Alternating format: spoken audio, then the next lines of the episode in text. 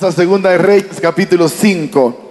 Segunda de Reyes capítulo 5, versos 8 en adelante. Este viaje que estamos haciendo va a ser de unos 12 días que vamos a estar en diferentes lugares en- acá en el distrito. Ustedes llévenos en sus oraciones que las vamos a necesitar para poder llevar a cabo la obra que Dios nos mandó y de la manera como Dios quiere que lo hagamos con el corazón. Segunda de Reyes capítulo 5 versos 8 en adelante. Dice la palabra. Sin embargo, cuando Eliseo, hombre de Dios, supo que el rey de Israel había rasgado sus vestiduras en señal de aflicción, le envió este mensaje. ¿Por qué estás tan disgustado? Envíame a Naamán, así él sabrá que hay un verdadero profeta en Israel. Entonces Naamán fue con sus caballos y, carros de guerra y esperó frente a la puerta de la casa de Eliseo. Pero Eliseo le mandó a decir mediante un mensajero, ve y lávate siete veces en el río Jordán. Entonces tu piel quedará restaurada y te sanarás de la lepra. Naamán se enojó mucho y se fue muy ofendido. Yo creí que el profeta iba a salir a recibirme, dijo. Esperaba que él moviera su mano sobre la lepra e invocara el nombre del Señor su Dios y me sanara. ¿Acaso los ríos de Damasco, el Habana y el Farfán no son mejores que cualquier río de Israel? ¿Por qué no puedo lavarme en uno de ellos y sanarme? Así que Naamán dio media vuelta y salió enfurecido. Sus oficiales trataron de hacerle entrar en razón y le dijeron, Señor, si el profeta le hubiera pedido que hiciera algo muy difícil, usted lo habría hecho. Así que en verdad debería obedecerlo cuando sencillamente le dice, ve y lávate, y te curarás. Entonces Naamán bajó al río Jordán y se sumergió siete veces, tal como el hombre de Dios le había indicado, y su piel quedó tan sana como la de un niño, y se curó. Padre, gracias por darnos la libertad que tenemos de estudiar tu palabra. Una vez más nos encomendamos para que seas tú que nos guíes a través de la misma, que tu Espíritu Santo nos convenza de pecado, de justicia, de juicio, llevándonos a toda verdad. En el nombre de Jesús lo pedimos. Amén, Señor. Amén, Señor. Si recuerdas los temas por los títulos, Dios humilla para salvar. No sé cuántos de ustedes recuerdan la época de, de los perfumes de nuestras abuelas, esos perfumes que se echaban un poquito y a tres kilómetros se sentía que, que llegaba la persona. Y digo de nuestros abuelos porque mi abuela usaba ese perfume que cuando se ponía un poco allá en su habitación, toda la casa olía a perfume. Y no sé qué poder tenía hoy día, pues el perfume hay que acercarse para saber si lo sientes. Hay otro que más o menos llega. Pero alguien decía en una ocasión que una persona que se pone perfume lo hace para tapar algo que no huele bien. Y la realidad es que no es cierto. Puede ser que el olor sea neutral, no huele, simplemente quieres añadirle ese elemento adicional. Pero yo recuerdo que yo no usaba perfume, pero pensábamos que el perfume tenía el poder de hacer que las cosas sucias parecieran limpias. Y en una de estas ocasiones de mi niñez, tenía más o menos unos ocho, cambiando ya para los nueve años. Nueve años, ya estaba como monaguillo de la parroquia. Yo era uno de los monaguillos de la parroquia Santa Clara, en el ensanche Bermúdez. Por si un día va por mi barrio, vea la parroquia y sabrá de lo que le estoy contando. Era una parroquia pequeña, cabían unas 150 personas. Gracias a Dios no teníamos cura, solo era el diácono del barrio. Y el diácono del barrio era muy querido por todo el mundo, así que no teníamos nadie eh, de, de afuera, externo, extranjero en la comunidad. Y eso decía que era bueno para nosotros porque nos entendíamos en el lenguaje. Y era una temporada de esa cuando yo estaba buscando a Dios y pensé que la religión era la solución. Pero ahí estaba buscando. Yo iba mayormente a la iglesia para orar por mi mamá que estaba metida en drogas. Era el que iba a todas las oraciones carismáticas. Viajábamos a veces hora y media caminando para una oración por mi mamá. Era lo que andaba buscando. Tenía nueve años, pero no sabía cómo podía hacer para que Dios le cambiara la vida a mi mamá. No sabía cómo podía hacer para que Dios le cambiara la vida a mi papá. Y pensaba que si me sacrificaba y caminaba hasta que los pies me dolieran, que si hacía un sacrificio yo, Dios se iba a compadecer, porque mi lástima iba a mover el corazón de Dios. Así pensaba de niño. Pero nada de eso les cambió. Siguieron su vida y fueron de mal en peor.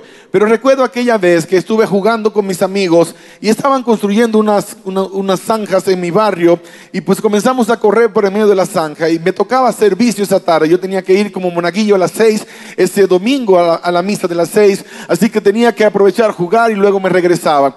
Y después que terminamos me di cuenta que había cometido un error. ¿Por qué? Porque el único pantalón que tenía, tenía dos, pero el único disponible que tenía, porque el otro ya tenía, literalmente parecía madera de tanto sucio acumulado. El único que estaba disponible yo lo acababa de ensuciar porque en la zanja había un montón de cañas abiertas donde las heces fecales fluían. Así que imagínese el olor súper grato que yo tenía después de haber pasado casi una hora corriendo entre todas las. Llegué a la casa me di uno de esos baños de gallinas donde te pasas un paño por encima porque iba tarde y el pantalón tuve que hacer lo mismo, quitarle todo la mugre que podía y se me ocurrió una idea súper brillante. La idea fue ir al closet de mi abuela y robarle el perfume poderoso que mi abuela tenía para hacer que el pantalón por lo menos oliera limpio según yo y le eché perfume al pantalón, todo el que pensé que necesitaba y me fui a misa. Y recuerdo que con la sotana puesta había algo que distrajo al cura invitado ese día, algo que no le permitía concentrarse y buscaban y buscaban, miraban, pero como éramos siete monaguillos, nadie sabía quién era el culpable. Así que por lo menos yo traté de pasar desapercibido, pero siempre aparece uno que otro sin gracia, por no decir desgraciado, que te va a denunciar. Iba a decir, es Richard el que huele raro. Y la verdad que era una mezcla de olor que yo todavía hoy día no puedo ah, encontrar una combinación semejante cuando un perfume que tiene la capacidad de resaltar los olores. Porque eso es lo que realmente va a hacer. Va a tomar elementos de tu cuerpo y los va a resaltar. Por eso si te vas a poner perfume, bañate. Porque luego si no, vas a tener una mala experiencia comprendí muy temprano que el perfume no limpia ni esconde. En el fondo siempre lo que está sucio seguirá sucio. La palabra dice que aunque te laves con lejía y amontones jabón sobre tu cuerpo, la mancha de tu pecado permanece aún delante de mí, dice el Señor. Si no me equivoco, Jeremías por ahí 2.22. Si tú analizas el contexto de esto, Hoy día cuando hablamos de lejía, para muchos de nuestros muchachos es una palabra de, no sé, extraterrestre, que es lejía, pero los de más atrás que tenían que a veces comprarla, es el mismo elemento químico que se usaba para los jabones, pero concentrado. Aunque te laves con el elemento más concentrado, todavía la mancha va a quedar allí puesta. Y eso le da sentido a la historia del personaje conocido como Naamán, pero también le da sentido a tu historia aunque te laves con lo más poderoso que existe en este mundo, no va a poder borrar una mancha, que es la mancha del pecado. Porque esas manchas no se borran con detergentes, solamente se borra con sangre. Y no con la sangre que mucha gente derrama yéndose de rodillas a un santuario, no con la sangre que algunos derraman dándose de latigazos, sino con la sangre preciosa de Cristo Jesús. Es el único detergente en el universo que puede no solamente borrar, sino entrar hasta lo más profundo y arrancar cualquier vestigio para que nunca haya memoria de que existió. La historia bíblica dice que un día un personaje conocido como Naamán, que era capitán del ejército de Asiria, se había dado cuenta que estaba leproso. Lamentablemente pasaron los años y la lepra no encontró ningún medicamento en su tierra que pudiese aliviarla o pudiese eliminarla. De hecho, es una enfermedad que no tenía cura hasta hace unos años atrás. La lepra se convirtió en uno de los azotes de la humanidad, tanto así que la palabra lepra traducida es la palabra azote. Lo peor es que la gente pensaba que era un azote de Dios, que era Dios que andaba azotando a todo el que se portaba mal. Estoy en total desacuerdo. Creo que eran consecuencias naturales de dos cosas. Una del mundo en el que vivimos y dos, lamentablemente, de lo que el pecado trae como consecuencia. El pecado trae como consecuencia la muerte y hay un montón de derivados que están conectados con la misma. Ahora, este hombre se enferma de lepra y nota tiene una condición que nadie podía arreglar, tiene un problema que no tenía solución humana, y apareció, humana sí, apareció una chica en la casa de este hombre que le dijo, mire mi señora, si el profeta fuera a mi iglesia y hablara con mis pastores, mis pastores orarían y este hombre se sanaría de la lepra que tiene. ¿Qué clase de experiencia había vivido esa muchacha con Dios que podía hablar con semejante seguridad? Cuando hay un problema en tu comunidad, ¿será que hay un vecino que dice, hay una persona que vive en la calle tal, casa tal, que si vas para allá va a orar por tu familia y vas a ver cómo Dios va a glorificarse en medio del problema. ¿Cuál es la clase de testimonio que das en tu comunidad? ¿Cuál es la clase de imagen que proyectas como seguidor de Jesucristo? O tú que apenas estás comenzando a seguir las pisadas del Maestro. Hay mucha gente que no quiere nada con Dios, no porque tuvieron una experiencia negativa con Dios, sino porque tuvieron una experiencia negativa con uno que se decía ser un seguidor de Dios. Y eso es doloroso. Cuando era un chico en la iglesia, había una hermana en la iglesia a la que yo asistía, que era ese típico caso de gente que a veces es un dolor de cabeza para el Evangelio. En la comunidad le tenían diferentes nombres. En la iglesia era la hermana más fiel, la más consagrada. La hermana que cuando alguien esperaba ver un modelo de, cristianismo tenía que mirar para allá. La tercera banca era de ella, la esquina del fondo. Era tan de ella que tenía una especie de almohada que se quedaba allí. ¿Y quién la tocaba? Si la tocabas te bajaba rayo del cielo, un fuego y te consumía porque era la almohada de la hermana más consagrada de la iglesia. Pero en su comunidad nadie quería saber nada con ella. Tanto así que cuando salió la canción el, del cantante aquel Ricardo Arjona que se titula Jesús es verbo y no sustantivo, que no estoy de acuerdo con un montón de cosas que dice la canción, pero sí hay algunas verdades. Lamentablemente a veces se presentan verdades a medias y verdades a medias son mentiras completas. Pero en una parte de su crítica él habla de la hermana Carlota por mi casa la más religiosa era doña Carlota. Hablaba de amor al prójimo y me ponchó cien pelotas. Cuando yo pensaba en la canción, perdóname padre, yo pedí perdón pero yo pensaba en la hermana, decía, esa es doña Carlota. Y me, me convertí en el juez de la hermana. Entonces sí, la hermana doña Carlota era una hermana horrible y lamentablemente ah, es una cosa que se va a vivir, pero no era mi trabajo ser el juez de ella. Era mi trabajo orar por ella.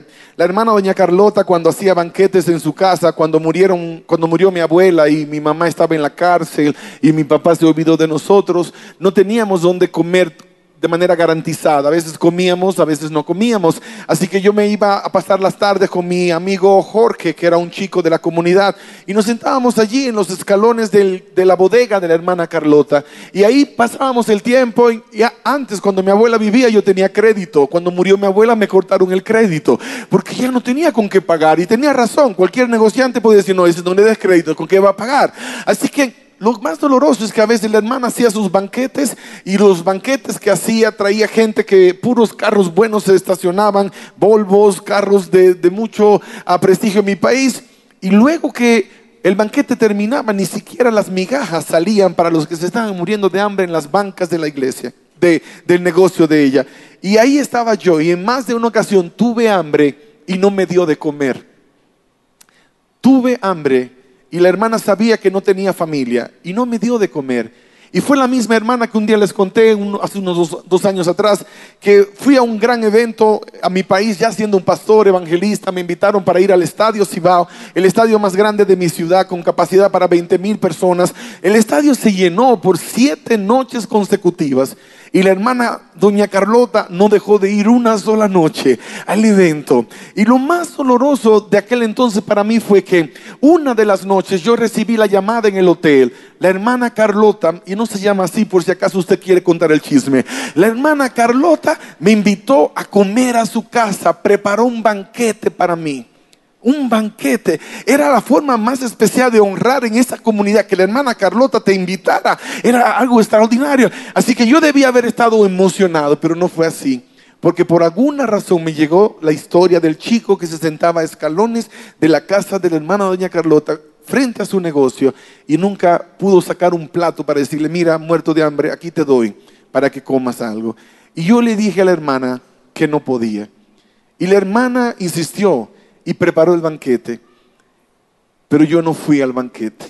Ahí cobré todas mis venganzas juntas le voy a dejar su banquete, que se coma todo lo que cocinó para que se acuerde del chico muerto de hambre, aquel que nunca le dio de comer. Y ahí me di cuenta que había mucha humanidad todavía en mi corazón y que el Señor no había terminado de trabajar porque todavía no había perdonado. Ahora yo decía, si voy a comer, la voy a estar motivando a seguir haciendo lo mismo, a darle de comer a los que ella, ella considera están en un nivel privilegiado, mientras se olvida de los más necesitados. Y no fui a comer la hermana preparó toda la comida y me la mandó al hotel. Y allá me llegaron con el banquetazo y me la pusieron en mi habitación.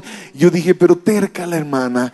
De alguna forma ella tendrá que contar que le dio de comer al muerto de hambre del evangelista. Así que de alguna manera yo tengo que asegurarme que esta historia no la va a contar. Así que decidí no comer nada y no comer nada. Ahí andaba uno de mis hermanos, no mi hermano Raúl, otro de mis hermanos. Y ese que parecía un vacuum, parecía una aspiradora siempre. Y se arrasó con todo, no dejó nada. Y por lo menos yo decía en mi corazón, puedo decir que no comí de lo que la hermana doña Carlota murió.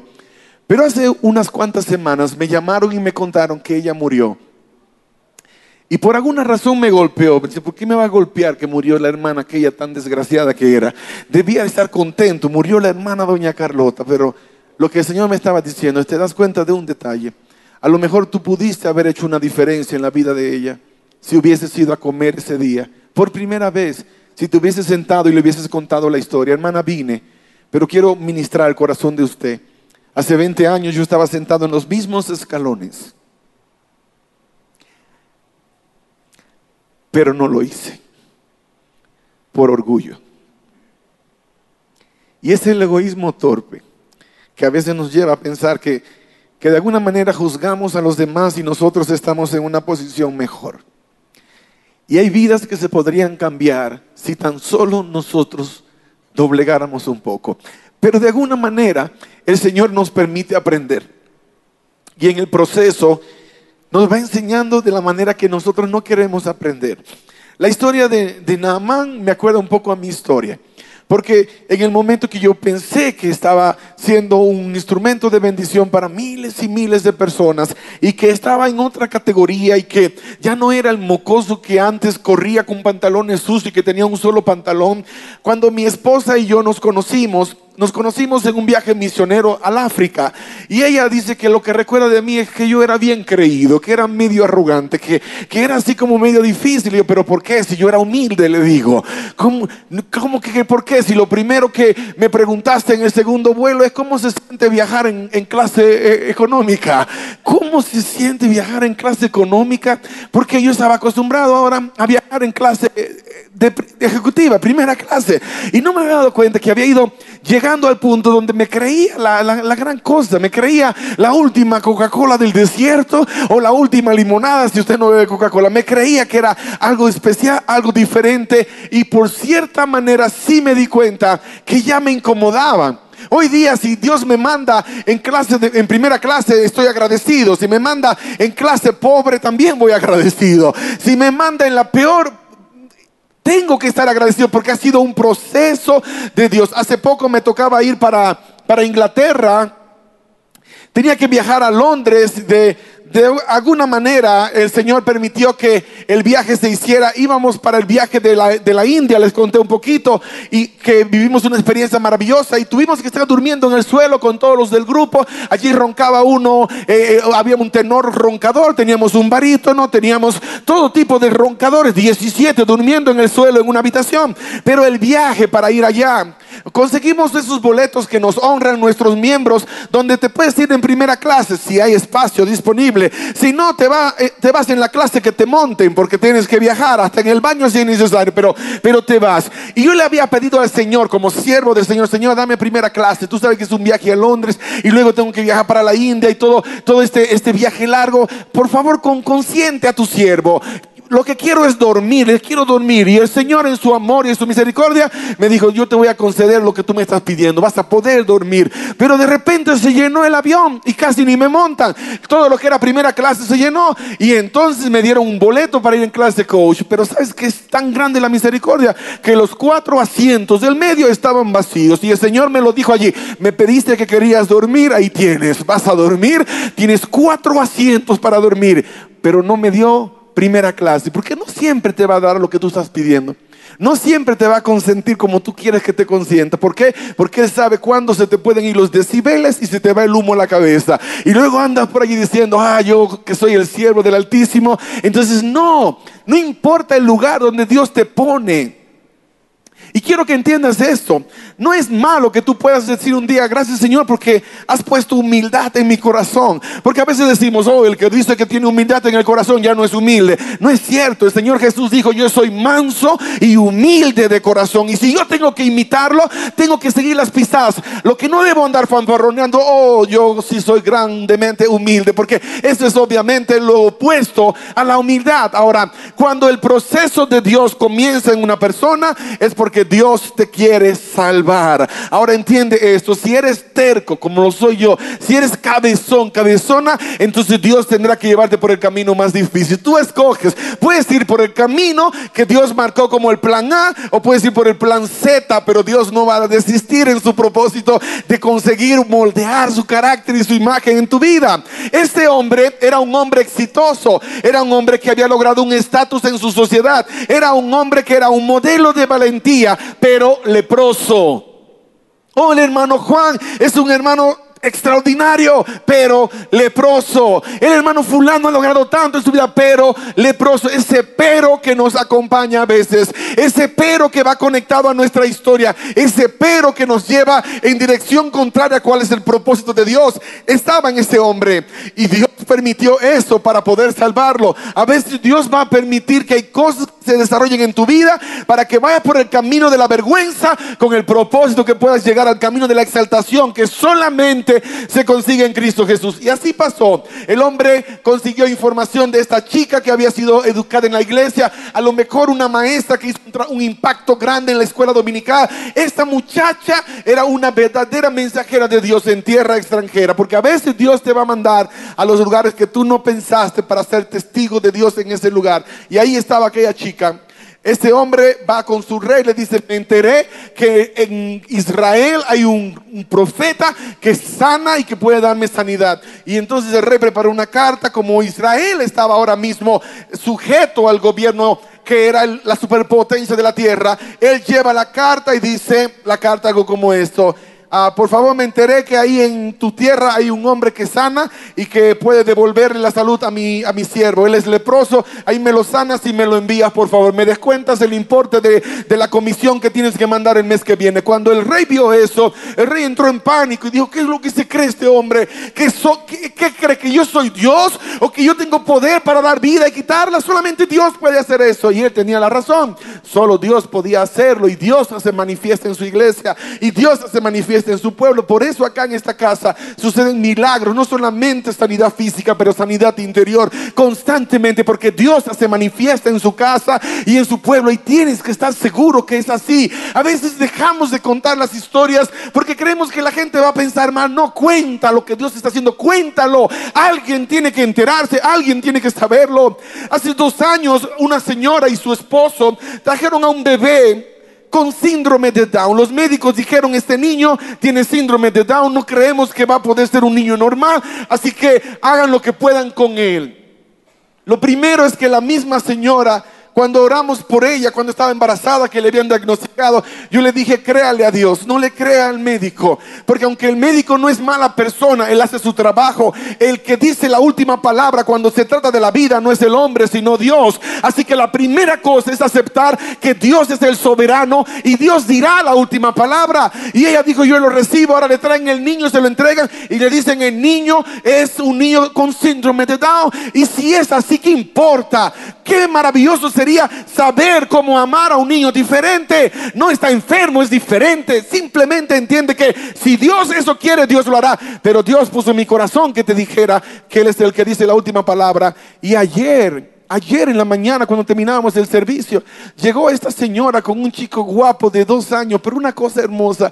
Y me dice, pastor, queríamos saludarle antes de irnos. Nosotros vivimos en México, ellos viven en una parte del país, pero cada temporada de vacaciones van allá. Y usted oró por nosotros hace dos años por el bebé que habían diagnosticado. Y usted dijo de parte del Señor que no, que, que dice la última palabra es Dios y que el niño iba a ser saludable y que iba a ser una bendición. Y yo le dije, ¿y cómo está el niño? No, es este, me dice es este. El niño no tiene nada. El niño está totalmente restaurado. Todo lo que pudo haber sido una desventaja, todo lo que pudo haber sido un problema, se convirtió en una herramienta para Dios glorificarse. Porque quiero que entiendas esto. Cuando se trata de la última palabra, esa no la tiene el hombre, la tiene el Dios Todopoderoso. Él es el dador de la vida. Él es el que restaura cada célula del cuerpo. Él es el que levanta. Pero necesitas creerle a Dios.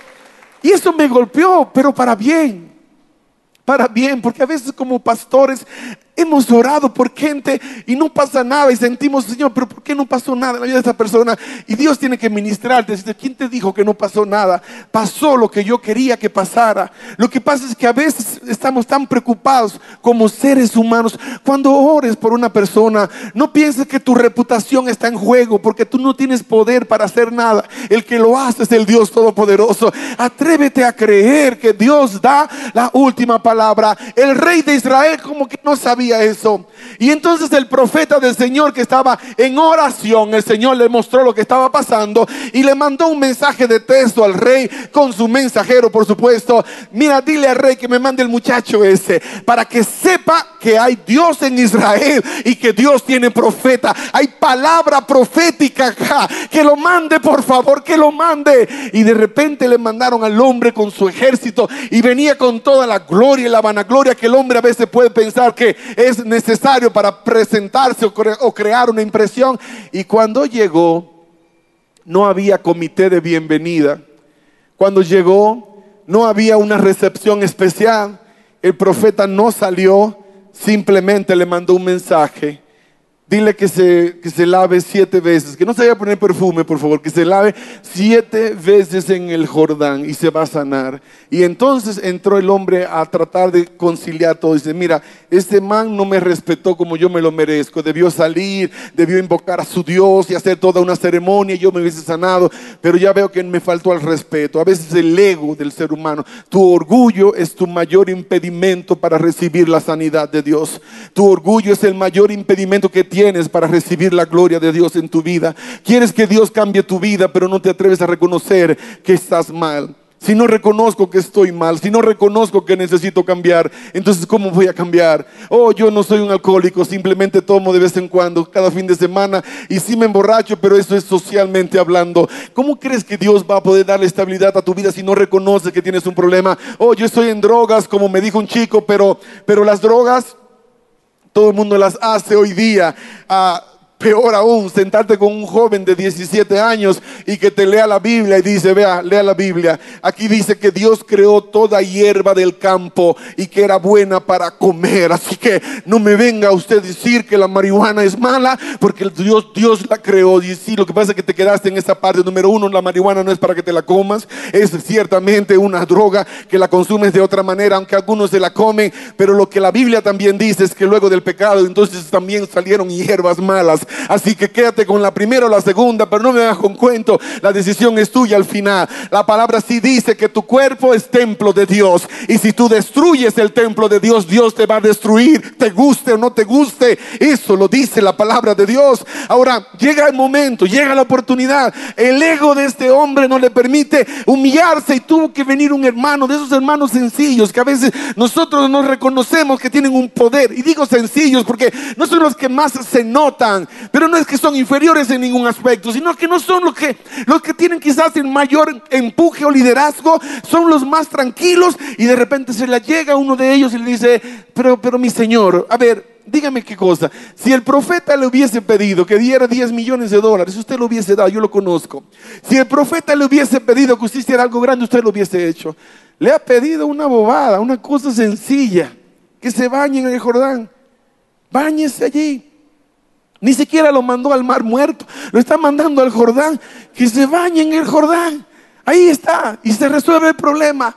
Y entonces el hombre dijo, ¿sabes qué? Es cierto, aunque las aguas de mi país parecieran mejor, no se trata de dónde yo quiero, sino de dónde Dios dice. Tú llegaste a este lugar no porque tú decidiste, sino porque Dios lo decidió. Tú pudiste haber ido a cualquier otro lugar, pero Dios te trajo acá. Y cuando Dios te da la palabra, no es diciendo, bueno, sí, pero, pero no, yo quiero un lugar donde a lo mejor a la entrada den 100 dólares o a la salida den a lo mejor un, boleto para ir a ver la lucha libre o, algo que sea más valioso que, que el pastor me va a regalar porque este ya dijo que es gratis. Y cuando la gente oye la palabra gratis, piensa, no vale, no, es gratis, no, no, no vale. Esa es la mentira más grande del mundo. ¿Sabes por qué? Porque la salvación que tú recibes es gratis, pero ¿sabes por qué es gratis? Porque alguien más pagó el precio. Lo pagó el Dios Todopoderoso en la cruz del Calvario, derramando la sangre del unigénito.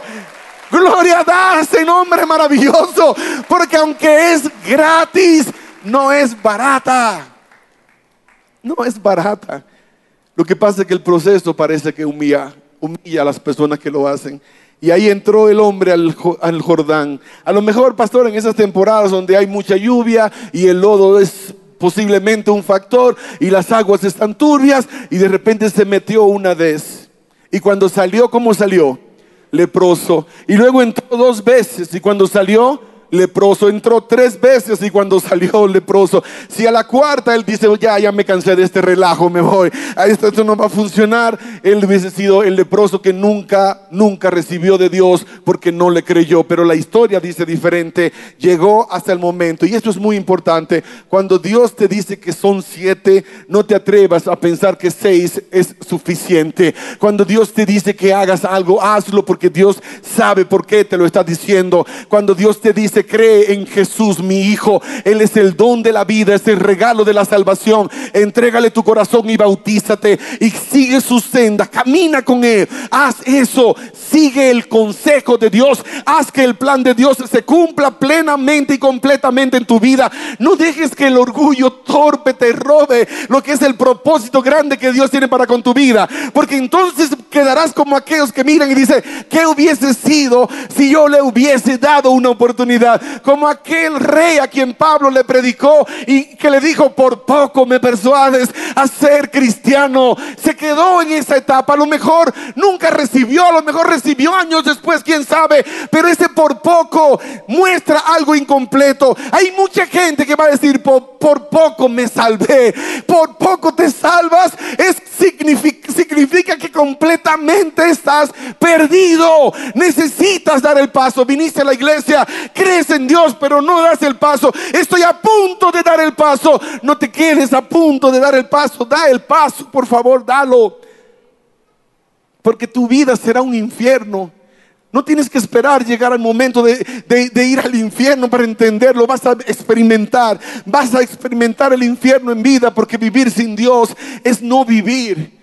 Vivir sin Dios es no vivir. Te conté parte de mi historia como predicador de la palabra, como evangelista. El Señor hizo cosas grandiosas conmigo de permitirme ir a muchos países del mundo a llevar la palabra. Pero en un momento del camino, siendo un siervo de Dios, porque esto pasa hasta los que estamos sirviendo a Dios, perdí el enfoque, dejé de ver que la razón de todo era Dios y pensé que a lo mejor yo era especial, que a lo mejor yo había sido escogido por alguna razón especial del Señor. Y entonces el Señor tuvo que mandarme por el proceso de la humillación. Y ahí fue donde entonces pude entender estas lecciones de vida, que cuando tú aceptas a Jesús como Señor y Salvador, no es una experiencia de un momento que debe acabar en el momento que tomaste la decisión de ser bautizado, sino que es una experiencia que debes vivir todos los días de tu vida. Que cuando dejas de leer la Biblia de Dios y comienzas a leer la tuya, pierdes el enfoque completamente. Que cuando comienzas a dejar de ver a Jesús y comienzas a verte a ti mismo. Y esto le pasa a los que le sirven a Dios. A veces los cantantes, muchachos, ustedes necesitan tener en cuenta esto. Lucifer en el cielo era el querubín cubridor. Algunos teólogos coinciden con que era el encargado de la adoración en el cielo. Su responsabilidad era la adoración. Pero a veces los aplausos aplausos nos llegan a creer que somos nosotros la gran cosa. A veces los aplausos nos hacen creer que, oh, la gente está aplaudiendo porque obviamente le encanta como canto. A la gente no le importa cómo cantas o no cantas. La gente anda buscando una experiencia con Dios. Y si tú eres un instrumento de Dios, entonces recuerda que la gloria le corresponde a Dios. Que tú y yo podemos llegar a ser instrumentos reconocidos en las manos de Dios, pero solo para Dios, no para nosotros. Que el aplauso suena, pero que no te ensordezca, que entiendas qué maravilloso es lo que Dios hizo hoy. Que cuando bajes de este lugar digas, estoy agradecido porque Dios hoy se movió en mi iglesia. No digas, oh, cómo se mueve Dios cuando yo canto. Oh, cómo se mueve Dios cuando yo predico. Oh, cómo se mueve Dios cuando dirijo la célula. Oh, cómo se mueve Dios cuando yo invito a alguien. No, es que Dios podría usar a un burro, pero en vez de un burro te escogió a ti.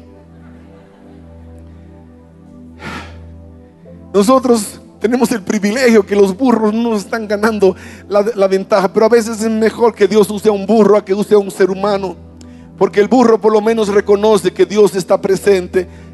Pregúntale al, famoso, ¿cómo se llama el brujo aquel que profeta falso, Balaán? Es que estamos hablando de Naamán y casi parecen primos, el Naamán y el Balaán. Balaam fue un profeta de Dios en algún punto. Algunos piensan que sirvió a Dios, pero que se vendió por un par de pesos. A veces nosotros vendemos a Dios por un par de dólares. Tú tienes un sueño de prosperar y te doy un consejo de pastor, de amigo. ¿Por qué tienes que dejar tu familia, tu casa para irte a buscar plata creyendo que el dinero es la solución al problema que tú tienes? Todos los que he visto que han hecho esa decisión han terminado destruyendo sus familias y muchas veces sus vidas y sí se han encontrado con Dios otra vez, pero han dejado en el proceso hijos que no tienen un futuro porque los abandonaron pensando que la salvación venía del norte. Ayer cuando predicaba la iglesia el Señor me impresionó mucho con este Salmo 121. Alzaré mis ojos a los montes. ¿De dónde vendrá mi socorro?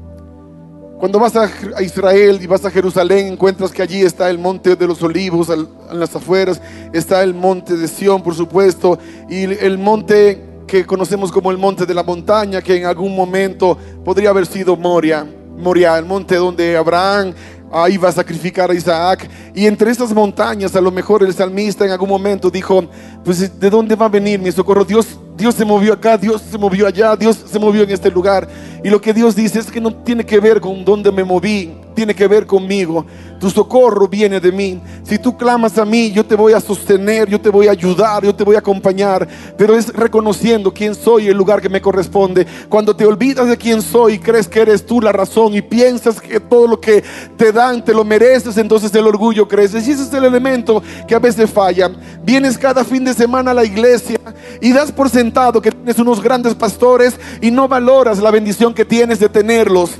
Es posible que nosotros caemos en el pecado de no valorar mientras tenemos y cuando luego ya no tenemos, entonces decimos, wow, como teníamos unos pastores extraordinarios y unos líderes que cuidaban de nosotros y no los valoramos. Ese amigo que te trajo a la iglesia lo hizo porque entiende que tú necesitas lo que él ya encontró y ahora si estás, estás acá, tienes que valorar a ese amigo y decir, la verdad que me amas. Pudiste invitarme a, tomarme un trago, a hacer drogas, pero me invitaste a escuchar la palabra de Dios. Me invitaste a venir a alabar a Dios, a adorar a Dios. Y eso es lo que hace la diferencia. Porque cuando lo reconoces en vez de orgullo, hay humildad en tu corazón. Y eso abre el camino para Dios.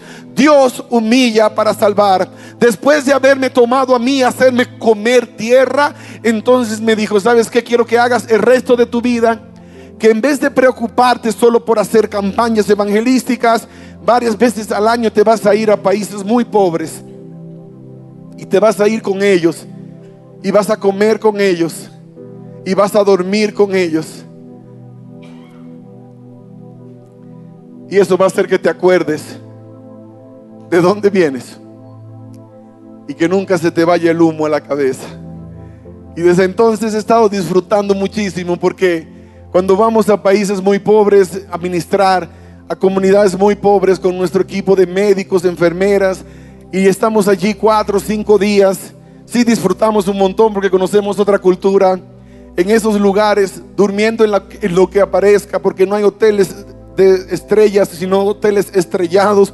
Es, es lugar que tú a veces no ves en la vida real, pero allí estos lugares lo hacemos para mantener los pies en la tierra, para nunca olvidarnos de que lo que tenemos es gracias a Dios y que lo que vamos a seguir recibiendo de parte de Dios debe ser usado precisamente para el avance de su reino. Que cuando Él venga no encuentre que yo tengo un millón de dólares guardado en el banco, que no tengo un peso porque todo lo invertí en el avance del reino, porque la riqueza que yo necesito no es la que está acá, es la que está allá. Él suple todas mis necesidades y va a suplir todas las tuyas. Pero una cosa nadie puede hacer por ti.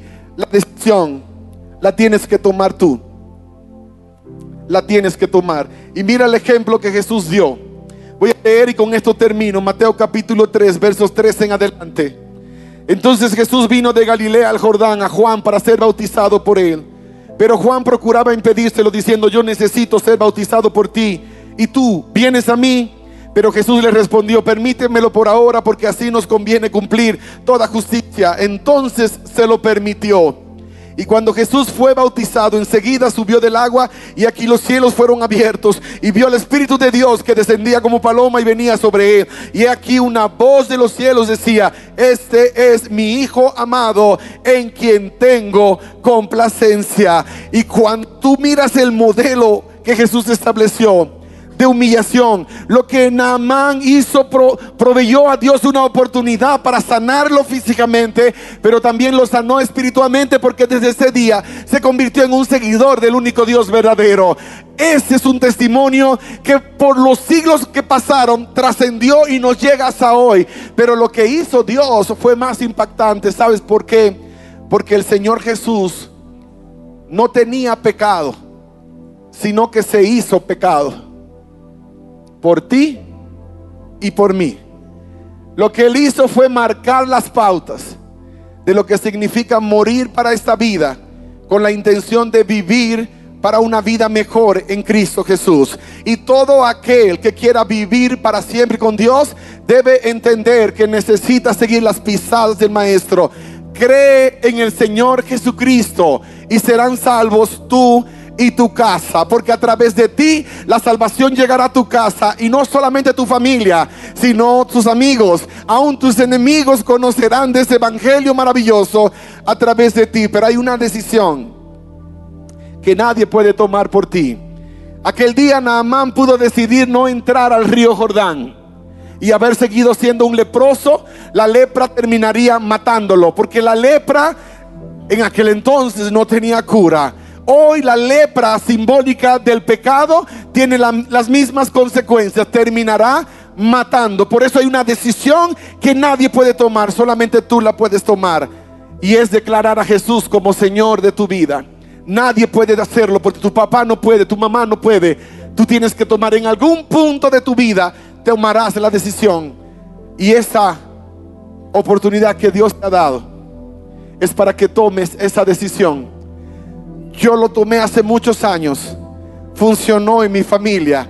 Y aun cuando en un momento, por alguna razón, llegué a pensar que yo era algo especial, el Señor en su amor y misericordia me humilló hasta lo sumo y me enseñó que jamás debería quitarle a Él el lugar que le corresponde. Y desde ese entonces me ha prosperado en todas las áreas de mi vida. Y te puedo decir, si ha funcionado en mi vida, ha de funcionar en la tuya. Y hay dos grupos de personas por los que yo quiero orar hoy. Número uno, aquellos de ustedes que todavía no le han dado a Dios la oportunidad y han sido lavados en las aguas del bautismo. Yo quiero orar por ti, pero también quiero orar por un segundo grupo, aquellos de ustedes que un día tomaron esa decisión, pero el corazón está llenado de orgullo. Y tú sabes que si no cambias vas en picada. Vas a caer a un pozo tan profundo como nunca imaginaste. Y hoy en este lugar, Dios te está ofreciendo la oportunidad de hacer un cambio de total, absoluto. Y esa decisión es la que te invito a tomar. Y lo voy a hacer muy sencillo. Aquellos de ustedes que quisieran declarar a Jesús como Señor de sus vidas y que quieren decirle públicamente, Señor, por favor no tienes que llegar al extremo de humillarme para salvarme. Yo quiero vivir contigo para siempre. Y hoy públicamente tomo la decisión Te invito a que te pongas de pie. Si esa es tu decisión, si eso es lo que tú le quieres decir, que Dios te bendiga, hijo. Que Dios te bendiga, que Dios te bendiga, Dios te guarde. Dios les bendiga, qué maravilloso. Dios te bendiga, Dios te guarde. Alabado sea el nombre de Dios. Dios les bendiga, muchachos. Qué maravilloso es Dios. Todo lo que Dios quiere es eso, una, una decisión. Se necesita poner el orgullo a un lado para poder reconocer que la esperanza de vida está en Cristo Jesús. Y eso es lo que ustedes han hecho en esta hora. Y yo sé que no es una decisión fácil. Dije que voy a hacer una invitación sencilla para una decisión muy complicada. Porque tomar la decisión de poner mi vida en las manos de Dios, de reconocer que yo no tengo la solución al problema. No lo tienes. El perfume no puede quitar el olor horrible, no puede quitar la contaminación, solo la sangre del cordero lo puede hacer. La fachada que el mundo usa hoy día no puede cambiar tu historia. Hay mucha gente que vive que vive pensando que a lo mejor solamente si procuro dar una buena apariencia, una buena impresión, todo va a estar bien. Hay una persona hace años atrás que me dijo, quiero que usted Quiero que usted ore mi matrimonio. Mi esposo me ha sido infiel tres veces. Y a mí no me importa realmente que sea infiel. Lo que pasa es que no quiero que la gente se entere porque me preocupa mucho mi reputación. ¿Cómo rayos? ¿De qué planeta viene usted, señora? No le importa su infierno de matrimonio. No hace nada para mejorarlo. Porque lo único que le importa es su reputación. Que no te importe tu reputación si de eso se trata. No vivas de fachada, no vivas en apariencias. Vivimos en una sociedad tan, tan dañada que si subo una foto a las redes sociales donde parece que me veo bien, entonces la gente creerá que me veo bien y eso parece una aspirina para un problema de cáncer. Tienes que reconocer que tienes un problema y solo así podrás recibir la solución al problema. Solo así podrás recibir la solución al problema. Yo quiero invitar para que vengas aquí al altar, pero solamente voy a invitar Aquellos de ustedes que hoy por primera vez están declarando a Jesús como el Señor de sus vidas. Y aunque alguna vez lo hicieron, pero nunca sellaron ese compromiso con Dios, hoy públicamente lo están haciendo. Yo quiero orar con ustedes. Así que pídele permiso a la persona que está a tu lado y ven conmigo aquí al altar. Porque quiero que esta oración sea una oración en tu favor. Sea una oración que selle esta decisión que tú has tomado el día de hoy. Damos un aplauso para, para este valiente guerrero, este joven valiente. Dios te bendiga. Dios te bendiga. Una chica que Dios te bendiga, Dios te guarde, que Dios te bendiga. Dios te bendiga, Dios te guarde. Qué maravilloso. Todo lo que Dios quiere es una decisión. Nadie más la puede tomar, solo tú la puedes tomar. Y eso es lo que Dios está rogando, que te atrevas a tomar esa decisión, que va a cambiar tu historia para siempre. He visto a muchos caer, he visto a muchos levantarse. Y lo que es la antesala de la caída es el orgullo cuando yo pienso que no necesito nada. El mensaje que Dios le da a la iglesia, la odicense, la última de las siete iglesias es, tú dices que eres rico y que te has enriquecido y que de ninguna cosa tienes necesidad, pero no sabes que eres un miserable, pobre, ciego, desnudo. Esa es la condición de la humanidad, en miseria. Pero muchos no la pueden cambiar porque no la reconocen te atreves a reconocer hoy en este lugar que necesitas cambiar tu vida para siempre y que el único que la puede cambiar es Dios. Esta es la decisión que solo tú puedes tomar y yo te invito a que la tomes hoy en este lugar, que le des la oportunidad a Jesús de que pueda tomar tu vida y restaurarla, que pueda reordenar tu corazón completo. Pero tienes que entregarlo. Y yo sé que estás luchando, allí siento en mi corazón que todavía hay por lo menos unas 10 personas aquí que están luchando en su corazón porque necesitas hacer un cambio radical de dirección. Necesitas venir y entregar todo a Jesús. Necesitas entregarte por entero. El que se humilla será ensalzado, pero el que se ensalza será humillado. Hay una decisión que nadie puede tomar, solamente tú. Dios te bendiga, hija. Dios te bendiga. Él sabe por qué estás aquí. Y yo te quiero hacer la invitación antes de orar. No quiero que te quedes fuera. En el nombre de Jesús, y esto te lo digo con la autoridad que Dios me da. En el nombre de Jesús, levántate y ven. Este es tu lugar. Esta es tu oportunidad. Y este es tu momento En el nombre de Jesús, que Dios les bendiga. Dios te bendiga, hija. Gracias por venir. Que Dios te bendiga. Dios te guarde. Iglesia, dale un aplauso al Señor. Porque de salvación se trata. El Señor sabe lo que estás pasando. Él sabe lo que has estado buscando. Ven en el nombre de Jesús.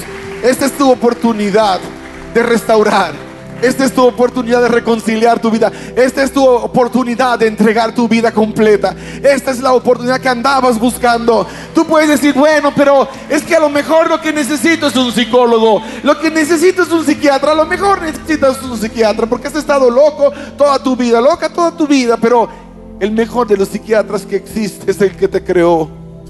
El mejor de los psicólogos está aquí en esta hora diciéndote, yo voy a sanar tu tierra. Yo voy a sanar tu corazón. Yo voy a sanar tu familia.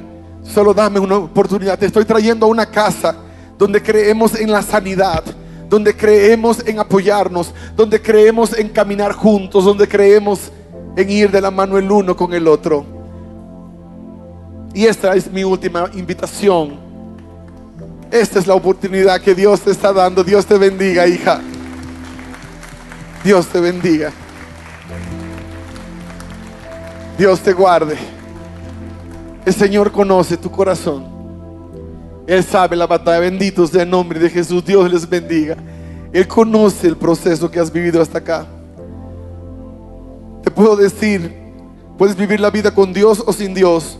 Yo he probado ambas y no vale la pena vivir sin Dios. Dios les bendiga, Dios les guarde. Gracias por venir, hijo. Gracias por traerlo. Dios te bendiga. Eso es lo que Dios está diciendo. Tú puedes vivir a la manera que el mundo promueve o a la manera que Dios te ofrece. Pero al final, todo aquel que vive sin Dios, todo aquel que vive a la distancia de Dios, solamente perderá. Ahora no solamente recibes, ahora tienes la obligación de llevar.